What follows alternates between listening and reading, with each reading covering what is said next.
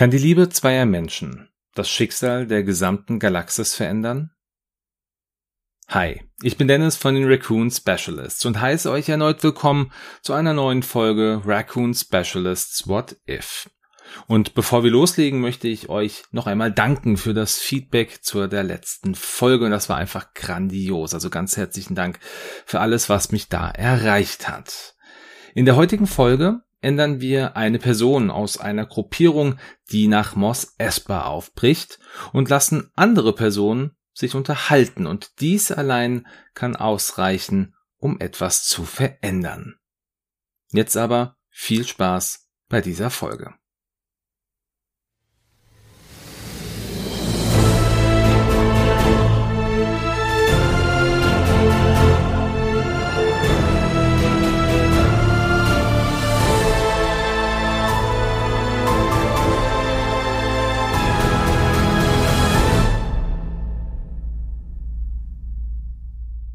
Wir befinden uns auf dem Wüstenplaneten Tatooine. Der Jedi-Ritter Qui-Gon Jinn, sein Padawan Obi-Wan Kenobi sowie die Königin von Naboo, Amidala und einige ihrer Bediensteten konnten nur knapp der Invasionsarmee der Handelsföderation entkommen und mussten auf diesem trostlosen Planeten notlanden, da das königliche Raumschiff schwer beschädigt wurde und repariert werden muss. Außerhalb der Stadt Mos Espa, auf der Nordhalbkugel des Planeten, landen die Fliehenden mitten in der Wüste, um nicht bemerkt zu werden. Eine kleine Gruppe, bestehend aus Qui-Gon Jinn, Jar Jar Binks und dem Astromektroiden R2D2, macht sich gerade auf den Weg in die Stadt, um bei einem der Händler die fehlenden Ersatzteile für das Schiff zu besorgen, als der Sicherheitschef der Königin Panaka ihnen hinterhereilt. Er teilt ihnen mit, dass die Königin darum bittet, dass ihre Zofe sie begleitet, denn Amidala möchte mehr über den Planeten und dessen Bewohner erfahren. Hier weichen wir zum ersten Mal von der Originalgeschichte ab. Denn im Film ist es Amidala persönlich, die mit nach Mos Espa geht und nicht ihre Zofe. Doch was hätte passieren können, wenn Amidala wie geplant auf dem Schiff geblieben wäre und stattdessen wirklich ihre Zofe mit den Helden gereist wäre. Wenig erfreut, noch jemanden mit in diese unbekannte Stadt zu nehmen, willigt Qui-Gon Jinn ein. Er befiehlt seinem Padawan an Bord des Schiffes zu bleiben und dort auf die Königin aufzupassen. Innerhalb des königlichen Raumschiffes herrscht beachtliches Treiben.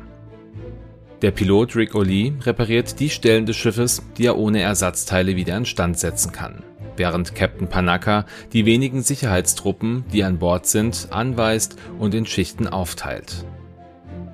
Obi-Wan wandert im Schiff umher, bis er auf Königin Amidala trifft, die in einem Bereich sitzt, der für offizielle Anlässe ausgestattet ist. Sichtlich müde sitzt sie auf ihrem Thron.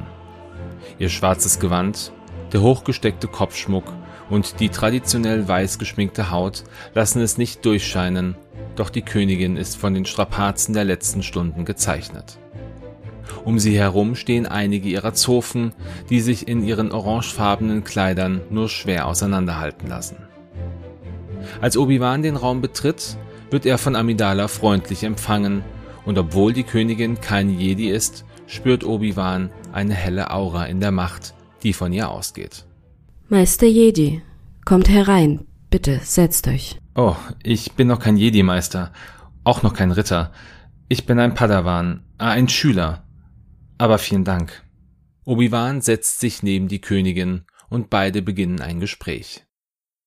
Amidala ist neugierig und möchte alles darüber wissen, wie Obi-Wan zum Orden der Jedi gekommen ist und wie er sein Leben als Padawan empfindet.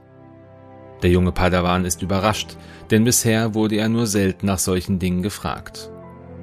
Er erzählt ihr von der Zeit als Jüngling, dass er dachte, er würde niemals einen Meister finden, der ihn ausbildet, bis ihn Qui-Gon überraschend als Padawan akzeptierte. Obi-Wan erzählt auch von seinen Missionen mit Qui-Gon und seinem harten Training im Tempel. Nachdem er die Fragen der Königin beantwortet hat, erkundigt auch er sich nach ihrer Vergangenheit und Amidala erzählt von ihrer Kindheit, wie sie mit ihrem Vater notleidende Planeten besuchte, um dort zu helfen, und dass sie schon mit acht Jahren zur Junior-Senatsberaterin und mit 14 zur bisher jüngsten Königin aller Zeiten auf Naboo gewählt wurde. Während um sie herum die Zeit weiterläuft, vertiefen Obi-Wan und Amidala ihr Gespräch. Sie reden über ihre Wünsche für die Zukunft, ihre Träume und ihre Fantasien. Beide bemerken trotz des Altersunterschiedes, dass sie einander sehr ähnlich sind. Einige Stunden später wird das Gespräch der beiden durch einen Funkspruch von Qui-Gon unterbrochen. Der Jedi-Meister hat einen Händler gefunden, der die benötigten Teile für die Reparatur des Schiffs anbietet, benötigt aber etwas zum Handeln, denn republikanische Kredits will dieser nicht akzeptieren. Obi-Wan zählt einige möglicherweise geeignete Dinge auf, bemerkt dabei aber, dass sie nichts von Wert an Bord haben. Als kurz darauf ein Sandsturm aufzieht, macht sich Obi-Wan darauf gefasst, seinen Meister an diesem Tag nicht mehr zu sehen. Doch er spürt etwas in sich. Ein Gefühl, das er zuletzt vor einigen Jahren auf Mandalore verspürte, als er die junge Herzogin des Planeten beschützte. Er versucht das Gefühl abzuschütteln und sich auf den Kodex der Jedi zu berufen. Padawan Kenobi? Eine Zofe der Königin in ihrem orangefarbenen Gewand steht hinter Obi-Wan und reißt diesen aus seinen Gedanken. Die Königin möchte euch sehen. Auf Obi-Wans Gesicht breitet sich ein Grinsen aus, das, als er es bemerkt, direkt wieder verschwindet. Vielen Dank, richtet der Königin aus, dass ich in Kürze bei ihr sein werde. Diesen Abend verbringen Obi-Wan und Padme in ein langes Gespräch vertieft. Und das Gefühl, welches Obi-Wan zuvor noch versucht hat zu verdrängen, breitet sich weiter aus. Und in der Macht spürt er, dass es der Königin nicht anders zu gehen scheint. Die weiteren Ereignisse bleiben größtenteils unverändert. Qui-Gon trifft auf den Sklavenjungen Anakin, der sehr stark in der Macht zu sein scheint. Anakin spricht Amidalas Zofe an, doch diese zeigt nur wenig Interesse an dem Jungen. Dennoch nimmt der Junge Qui-Gon, Jar, R2 und die Zofe mit zu sich nach Hause, da sich ein Sandsturm um Mos Espa angekündigt hat. Nachdem Anakin erfahren hat, dass Qui-Gon nichts zum Tauschen für Watto hat, bietet er sich als Pottfahrer an, um für die Gestrandeten das Geld für die Ersatzteile zu gewinnen. Nach dem Erfolg beim Pottrennen gewinnt Qui-Gon den jungen Anakin beim Glücksspiel gegen Watto und nimmt ihn mit sich. Auf dem Weg zum Schiff begegnet Qui-Gon dem Sabrak Darth Maul, dem er nur knapp entkommen kann. Auf Coruscant bemerkt Obi-Wan beim Abschied von Padme, dass seine Gefühle echt sind und dass er sie nicht gehen lassen will. Doch erneut schafft es der Padawan, sich auf seine Ausbildung zu konzentrieren und somit den Wunsch, die junge Königin näher kennenzulernen, hinter sich zu lassen. Anakin wird vom Jedi-Rat befragt, aber für zu alt befunden, um als Schüler aufgenommen zu werden. Auch das Gesuch von Qui-Gon, den Jungen selbst auszubilden, wird abgelehnt. Während einer Sondersitzung des Senats stellt Königin Amidala einen Misstrauensantrag gegen den amtierenden obersten Kanzler Valorum und später wird unter anderem auch Senator Palpatine als möglicher Nachfolger nominiert. Doch Padme ist sich sicher, dass sie zurück nach Naboo muss, um dort ihre eigene Schlacht zu schlagen. Der Rat der Jedi weist Qui-Gon und Obi-Wan an, mit der Königin nach Naboo zu reisen, um dort den Sith-Attentäter aufzuspüren und zu beseitigen. In diesem Moment ist Obi-Wan klar, dass dies der Wille der Macht sein muss, da er sich nicht vorstellen kann, warum er sonst erneut auf die Königin treffen sollte. Auf dem Weg nach Naboo bemerkt Qui-Gon die Veränderung in Obi-Wan und ermahnt ihn. Konzentriere dich auf das Hier und Jetzt, Obi-Wan. Und lass dich nicht ablenken. Ja, Meister. Entschuldigt. Auf Naboo angekommen, schließt Amidala ein Bündnis mit den Gangens, um den Planeten von der Handelsföderation zu befreien, während im Palast der Hauptstadt Theed der dunkle Lord der Sith, Darth Maul, erscheint und auf die Königin wartet. Während die Gangens auf den Feldern vor der Stadt die Druidenarmee ablenken, gelangen die beiden Jedi, Anakin, die Königin und einige ihrer Truppen in den Hangar des Palasts, wo sie von Darth Maul überrascht werden. Der schwarz-rote Sabrak zündet seine Doppelklingen und der Kampf beginnt.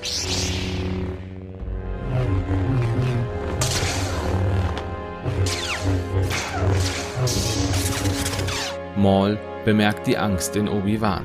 Ah, die Königin. Ich werde sie töten und du, du wirst mir dabei zusehen können. Die Gedanken des Padawans fangen an zu kreisen, denn er darf nicht zulassen, dass Padme etwas passiert. Auch Qui-Gon bemerkt die Angst und die Wut, die sich in seinem jungen Schüler aufbauen. Mahnend brüllt er ihn an. Obi-Wan, beruhige dich! Lass dich nicht von deinen Gefühlen leiten! Obi-Wan, der gerade noch im gleichen Takt wie sein Meister mit dem Sith gekämpft hat, wirbelt zu Maul herum. Nein, das wirst du nicht! Die Schläge des Padawans sind unpräzise, doch sie bringen den Sith aus der Balance. Obi-Wans Lichtschwert sticht mehrfach in die Richtung seines Gegners. Qui-Gon versucht, diese für Obi-Wan untypisch aggressive Kampfhaltung zu deuten und springt ein Stück zurück.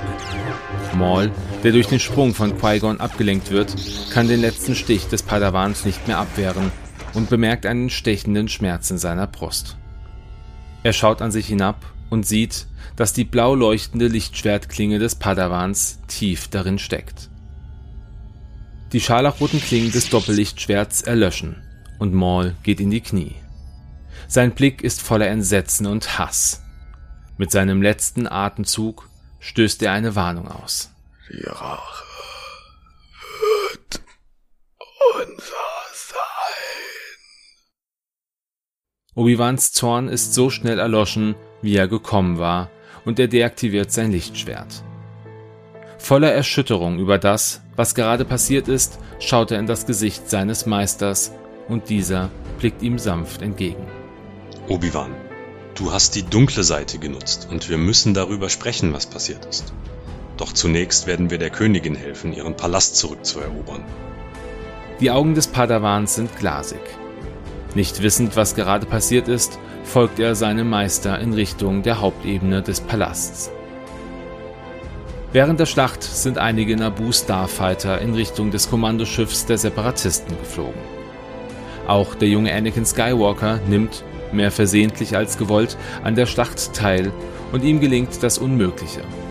Er zerstört das Kommandoschiff und somit die Steuereinheit der Droiden auf Naboo. Nach dem Ende der Schlacht von Naboo reisen Obi-Wan, Qui-Gon Jinn, Anakin und Padme nach Coruscant. Senator Palpatine wurde zum neuen obersten Kanzler ernannt und begrüßt die Ankommenden persönlich auf dem Stadtplaneten. Ah, Königin Amidala und Meister Jin. Ich bin erleichtert, dass ihr die Besetzung von Naboo beenden konntet. Aber mir kam zu Ohren, dass es gewisse Probleme mit eurem Padawan gab, Meister Jedi. Hierbei handelt es sich um eine Angelegenheit des Rates, Senator. Bitte entschuldigt, aber wir müssen direkt weiter, antwortet Qui-Gon. Während Qui-Gon, Obi-Wan und Anakin die Landeplattform verlassen, legt Palpatine die Hand auf Anakins Schulter. Deine Karriere, mein Junge, werde ich genauestens im Blick behalten. Ich wünsche dir alles Gute. Vor dem Rat der Jedi muss Obi-Wan erklären, was auf Naboo passiert ist. Ehrenwerte Meister, während meiner Zeit auf Tatooine sind die Königin von Naboo und ich uns näher gekommen. Ich habe stets versucht, mich auf den Kodex zu berufen, doch meine Gefühle wurden immer stärker. Obi-Wan atmet schwer aus. Und ich konnte meine Gefühle nicht mehr unter Kontrolle halten, als der Sabrak drohte, Pat Königin Amidala zu töten. Großmeister Yoda blickt Obi-Wan tief in die Augen. Der Kodex der Jedi. Wie lautet er? Es gibt keine Gefühle, nur Frieden. Es gibt keine Ungewissheit, nur Wissen. Es gibt keine Leidenschaft, nur Gelassenheit. Es gibt kein Chaos, nur Harmonie. Der junge Padawan wirkt beinahe beklemmt, als er die Worte spricht. Den Kodex du hast gebrochen. Ein vielversprechender Schüler du gewesen bist. Auszuschließen dich aus dem Orden der Jedi, der Rat beschlossen hat. Yodas Blick wandert zu Qui-Gon, der gefasst neben seinem ehemaligen Padawan steht. Leid es mir tut.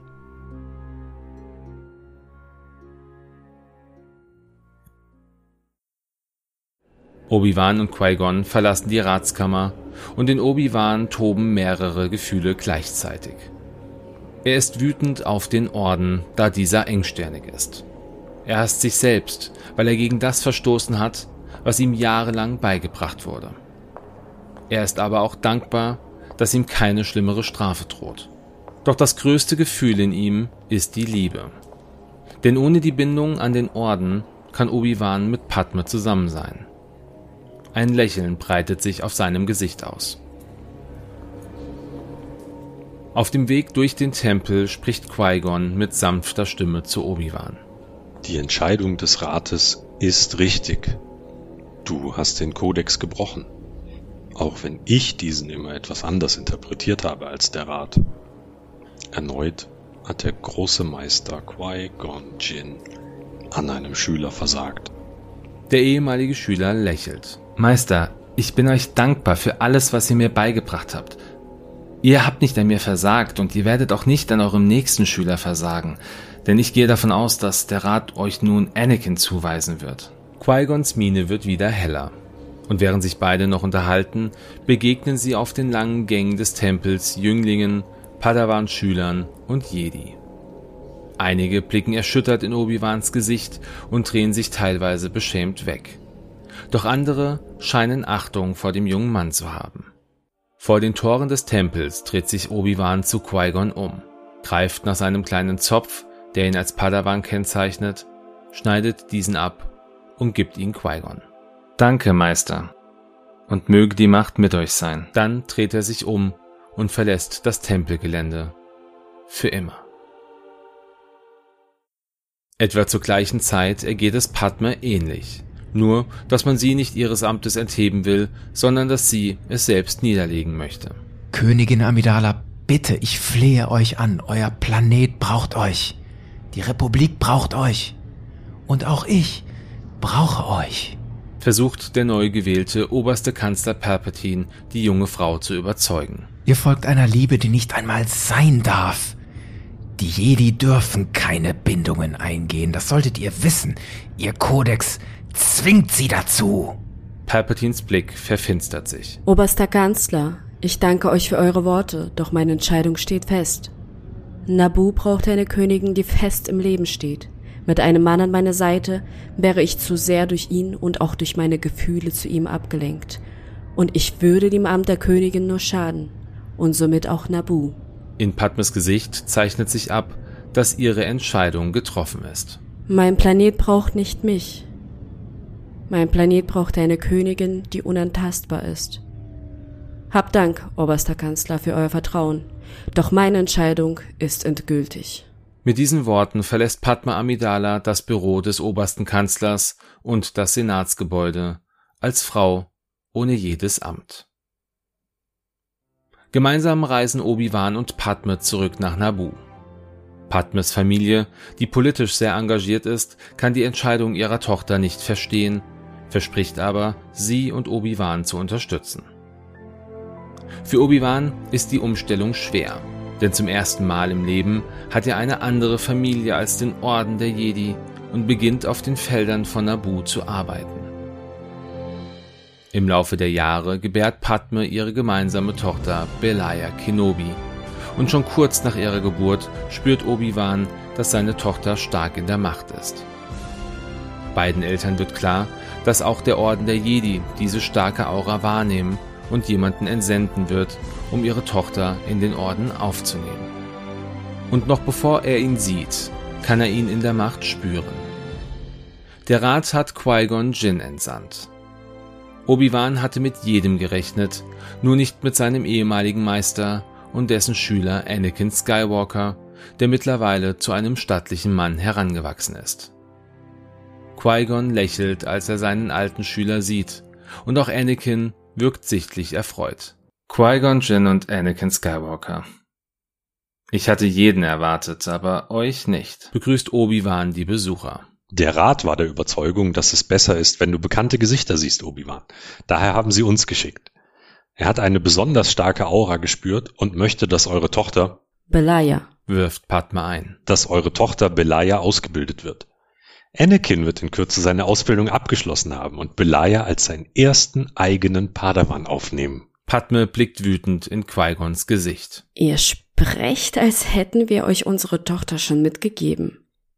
Das hier ist keine leichte Entscheidung, Qui-Gon. Wir benötigen mehr Bedenkzeit.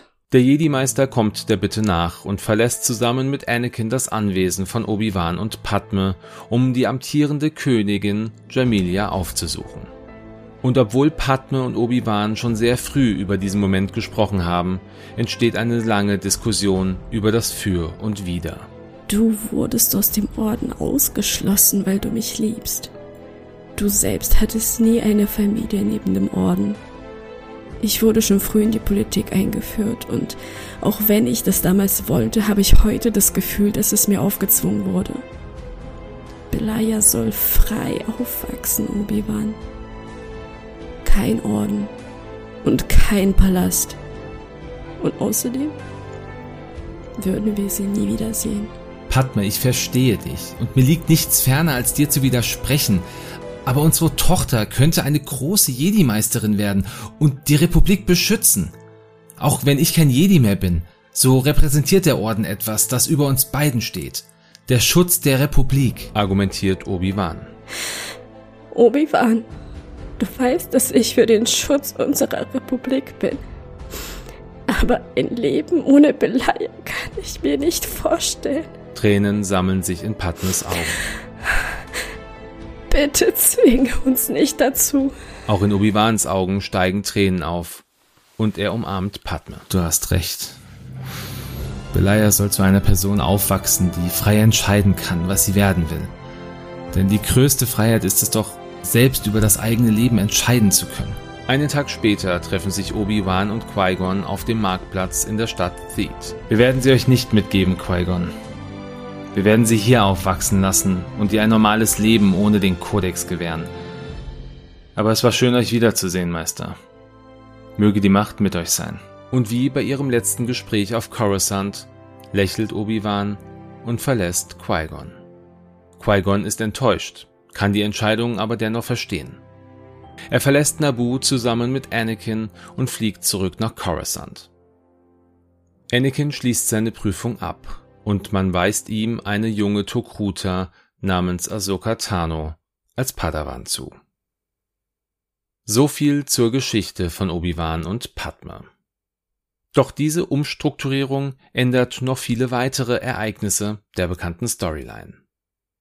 Durch Padmes Fehlen im Galaktischen Senat wird Naboo von einer anderen Person vertreten und es kommt nicht zu der durch Jar Binks ausgesprochenen Sondervollmachtserklärung für den obersten Kanzler, die dieser benötigt, um die große Armee der Republik berufen und anführen zu können. Durch das Überleben von Qui-Gon Jinn hat Anakin eine Vaterfigur in seinem Meister und nicht im obersten Kanzler Palpatine gefunden, wodurch sein Weg zur dunklen Seite in dieser Geschichte ausbleibt. Und Qui-Gon ist es auch, der es schafft, seinen ehemaligen Meister Count Doku wieder den Weg der Jedi zu zeigen. Noch bevor Darth Sidious es schafft, den Count als Kopf der Separatistenallianz einzusetzen. Und dies führt dazu, dass die Jedi frühzeitig von Sidious erfahren. Es stellt sich heraus, dass Darth Sidious und Palpatine die gleiche Person sind – und die Jedi schaffen es trotz großer Verluste, den dunklen Lord zur Strecke zu bringen. Die Galaktische Republik ernennt Bail Organa von Alderaan zum neuen obersten Kanzler und die Jedi bleiben weiterhin die Wächter der Republik. Auf Kamino werden Klone gezüchtet, von denen weder die Republik noch die Jedis etwas wissen. Und während die Galaxis in Frieden lebt, sind es genau diese Klone, von denen eine große Gefahr ausgeht. Gezüchtet, um im Krieg zu kämpfen, beginnen die Klone, sich gegen die Kaminoaner und später auch gegen die Galaxis zu stellen. Denn dies ist der Wille der Macht. Und somit beende ich meine persönliche Antwort auf die Frage, was passiert wäre, wenn Obi-Wan und Padme sich verliebt hätten. Und gleichzeitig eröffne ich auch die Möglichkeit, mir die Frage zu stellen, was passiert wäre, wenn die Klone niemals entdeckt worden wären und sich gegen die Kaminoaner und die gesamte Galaxis gestellt hätten. Wie immer möchte ich mich an dieser Stelle auch bei ganz vielen Menschen bedanken, ohne deren Unterstützung dieses Projekt niemals möglich gewesen wäre. Mein Dank geht an Dasha in der Rolle der Padme, an Kevin als Palpatine, Benny, der Qui-Gon Jinn gesprochen hat, Markus in der Rolle des Yodas, Nico als Darth Maul und Sunny als Padmes Zofe. Der Dank für die musikalische Begleitung geht auch in dieser Folge erneut an Thomas und an Nikolas, die ihr auch in den Show Notes der Folge verlinkt findet. Und natürlich geht auch ein weiterer Dank an Janina, die erneut für die Korrekturen am Text zuständig war. Aber wie geht's jetzt weiter? Ich habe im Moment noch viele Ideen, an denen ich teilweise schreibe, und teilweise sind auch noch ganz viele in meinem Kopf als Hirngespenster. Da dieses Projekt im Endeffekt aber doch mehr Aufwand benötigt, als ich es mir zu Beginn habe irgendwie träumen lassen, werde ich wohl voraussichtlich dieses Jahr keine Folge mehr veröffentlichen können. Wenn ihr mir aber auf Facebook und auch auf Instagram folgt, dann werdet ihr erfahren, wann es weitergeht. Bis dahin wünsche ich euch alles Gute und wie immer sage ich zuletzt, möge die Macht mit euch sein.